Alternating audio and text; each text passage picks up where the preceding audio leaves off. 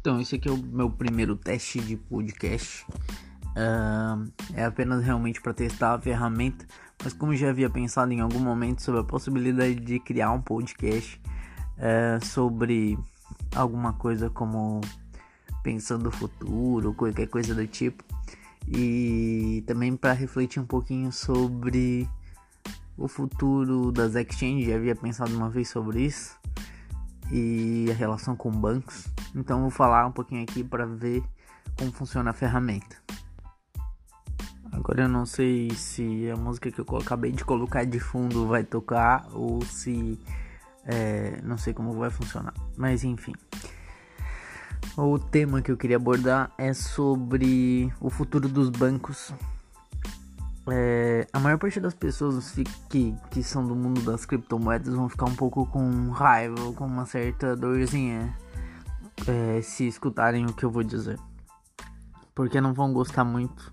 Bom, vocês já vão entender.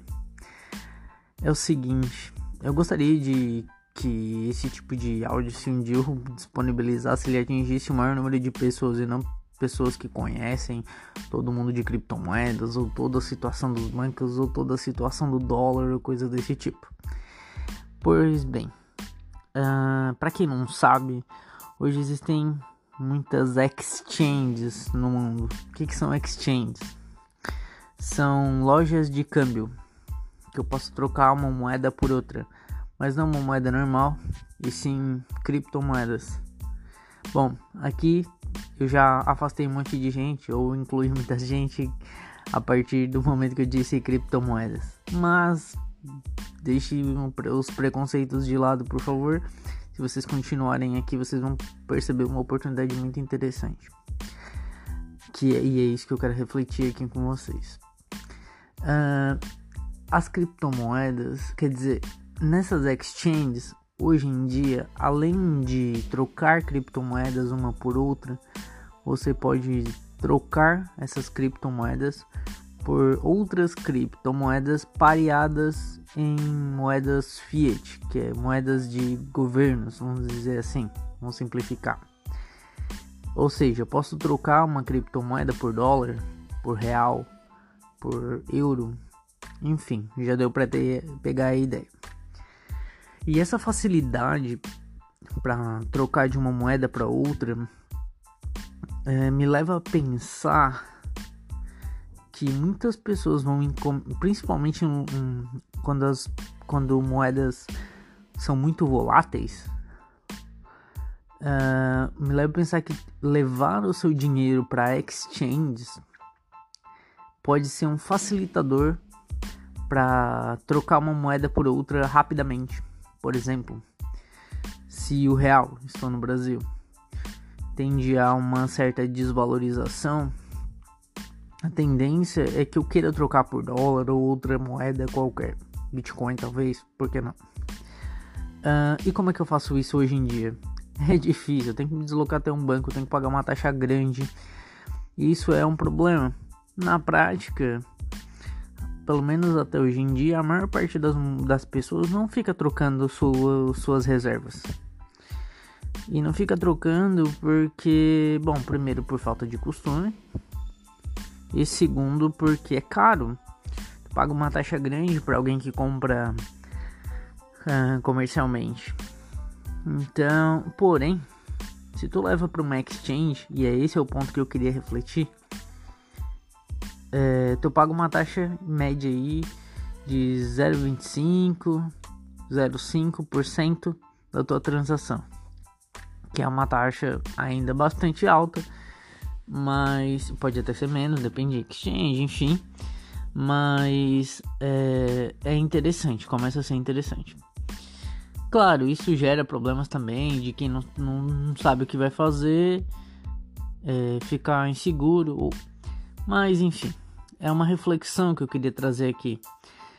Essa facilidade de, de trocar uma moeda por outra de ter menos risco, ou mesmo de comprar uma moeda estrangeira com muito mais facilidade e menos custo, é, me faz pensar que muita gente levaria o dinheiro para uma exchange, pelo menos as pessoas que estão mais habituadas.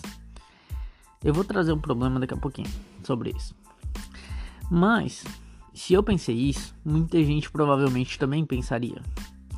E a reflexão que eu quero fazer aqui é: bom, se isso acontecer, e esse é o meu exercício de futurologia, se isso acontecesse, se muita gente levasse seu dinheiro para dentro de uma exchange para fazer essas trocas, então as exchanges virariam uma espécie de bancos, correto?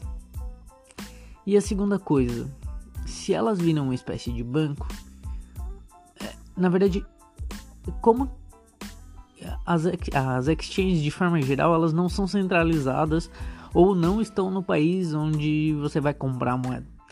Ou seja, você está colocando seu dinheiro para fora do país de certa maneira, ou descentralizado em nenhum país, enfim.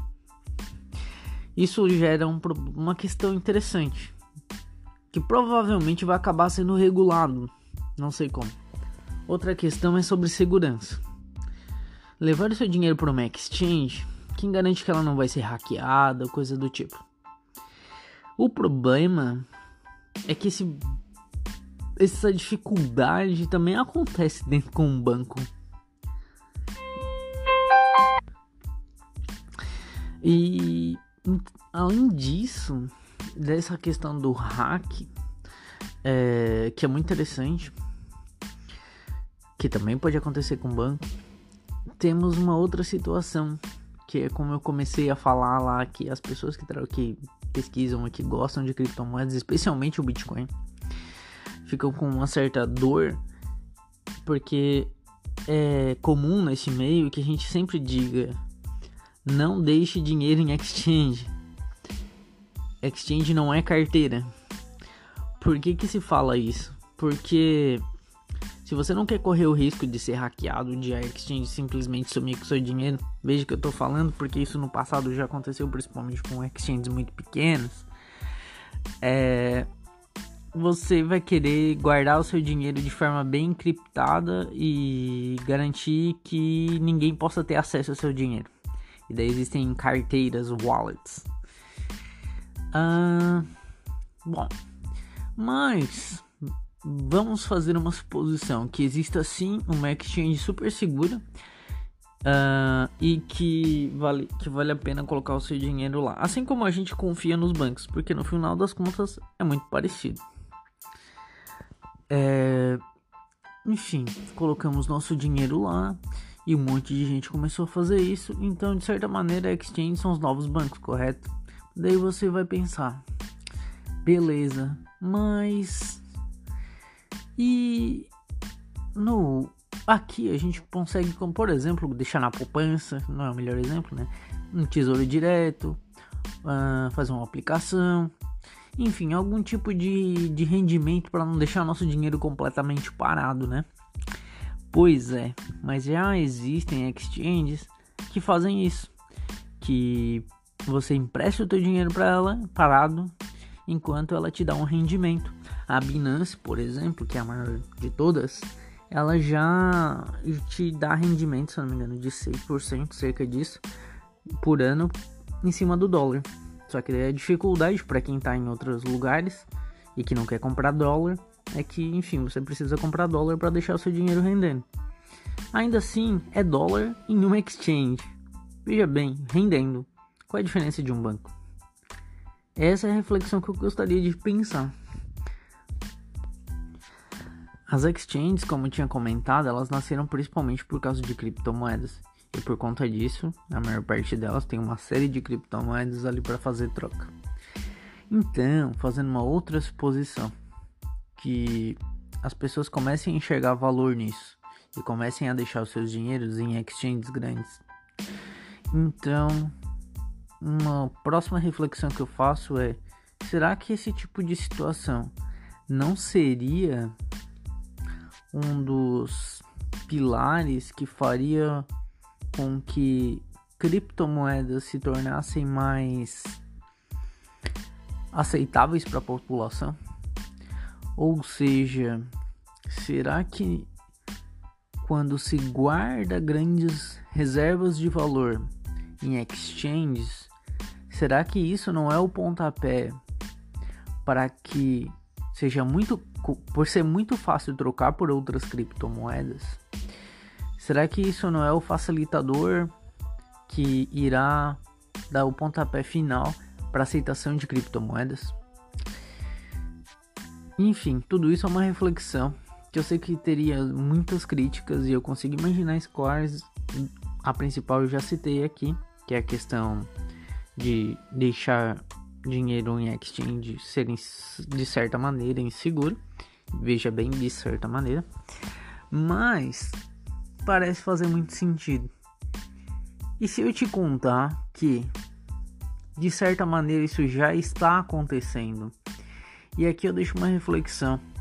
Se alguém quiser olhar, vai olhar no coinmarketcap.com, por exemplo, e olha as, o valor das moedas pareadas no dólar, principalmente. Você vai ver que o market cap, o, o tamanho de reserva dessas moedas já é gigantesco, próximos do Bitcoin.